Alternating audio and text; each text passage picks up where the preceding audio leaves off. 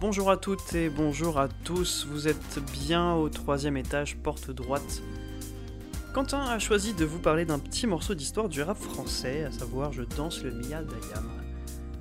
Quentin, c'est à toi. Connaissez-vous l'histoire de Je danse le Mia du groupe de rap Ayam? Non Alors préparez vos plus beaux survêtements taquini et votre coupe mulet, car je vous propose un petit voyage dans le temps. Au début des années 80, je me souviens des soirées. Ayam, tout le monde connaît. Une dizaine d'albums, des tubes à foison sur près de 30 ans de carrière.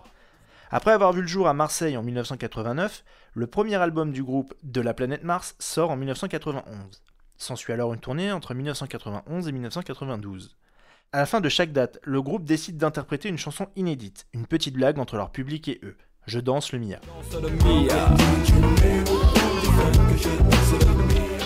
Un titre plutôt léger et joyeux qui fait plutôt tâche dans la discographie du groupe au texte plutôt engagé et sérieux. Le titre rencontre alors le public d'Ayam et à chaque fois c'est un succès, la chanson plaît énormément. Mais avant de vous raconter la petite histoire de ce succès du rap français, revenons un instant sur l'origine du mot Mia. Mia, c'est un anagramme du groupe IAM, ça je pense que tout le monde l'avait constaté.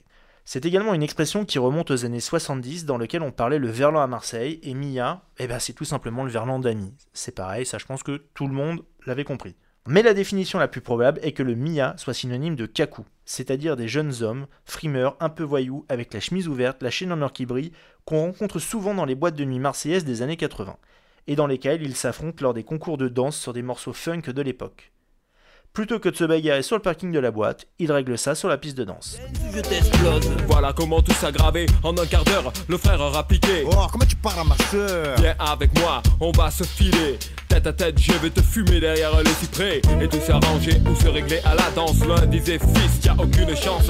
Et les filles, mes chaussures brillent. Hop, je brille, je te bousille. tu Face au succès rencontré chaque soir par cette chanson, IAM décide de la reprendre et de l'intégrer à leur nouveau double album Ombre et Lumière, qui sort l'année suivante en 1993. Je ne sais pas si vous le savez, sauf s'il y a des puristes d'IAM qui nous écoutent, mais la version que nous connaissons le plus, mais si vous savez, celle avec la fameuse boucle de George Benson, Give Me the Night. Eh bien, elle n'existe pas à la sortie de l'album. À la place, on trouve une version qui a été conçue en 1990, Je danse le Mia. Je danse le Mia. Ouais, bouger. Je danse le Mia. Et ce n'est que quelques mois après la sortie d'Ombre et Lumière que le groupe se décide à sortir la nouvelle version en single sous l'appellation Le terrible remix funk extended, dans lequel on retrouve l'orchestration qu'on connaît aujourd'hui et qui est plus dansante que la version originale. Cependant, ce ne sont pas les deux seules versions existantes. En effet, il y a au moins une troisième, moins connue, dans laquelle le chanteur Akhenaton s'imagine dans la peau d'une petite frappe des années 80. Il s'agit de l'Ultra Mia. Au début des années 80, Vada, je me souviens des soirées Au en J'avais des méchantes Stan Smith Un survêtement et un trois quarts en cuir à 600 000 Flambant Des rébans, des vuarnais, des filas, des taquini Et les mocassins qui vont bien cousin Des dangereux nébuloni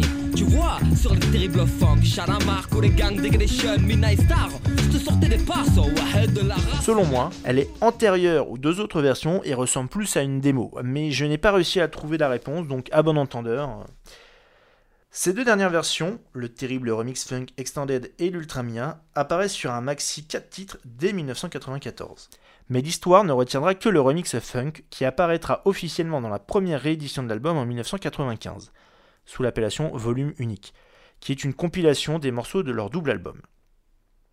Dès lors, il faudra attendre 2014 et la seconde réédition de Ombre et Lumière pour voir les trois versions enfin réunies sur une seule et même galette. Lorsque le single sort en 1994, il cartonne. Pas moins de 500 000 exemplaires vendus, il se classe deuxième meilleure vente de single de l'année derrière Seven Seconds de Yusundur et de Nene Chiri et parvient même à atteindre la première place du top 50 8 semaines dans l'année, dont 5 consécutives. Il devient le tube de l'été de cette année 94 grâce notamment au clip réalisé par un certain Michel Gondry et permet au groupe de remporter une victoire de la musique. Ce morceau permet également au rap français, encore marginalisé, d'être davantage pris au sérieux. Oui mais voilà, Le groupe considère que cette chanson est trop éloignée de leur univers, qu'elle ne leur appartient plus, et décide de ne plus la jouer sur scène ni lors de leur passage radio ou télévisé.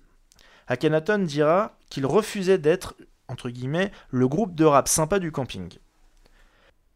Mais comme la plupart des belles histoires, la fin est heureuse. 12 ans après l'avoir banni de leur tournée, les membres du groupe IAM décident de se réconcilier avec Je danse le Mia. Dorénavant, ils la joueront systématiquement à chacun de leurs concerts et prouvent que l'on peut aborder des thèmes plus légers aux côtés d'autres plus sérieux. Aujourd'hui, la chanson a presque 31 ans et devrait prochainement être adaptée au cinéma. Du moins, c'est ce qui se laissait entendre en 2019, c'est-à-dire il y a fort fort longtemps.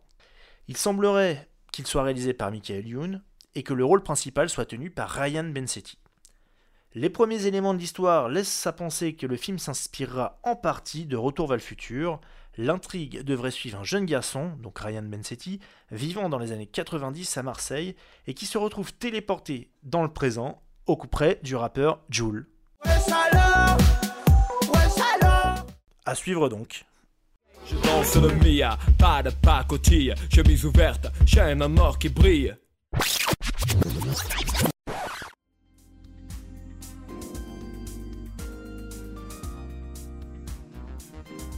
À bientôt, au troisième étage porte droite.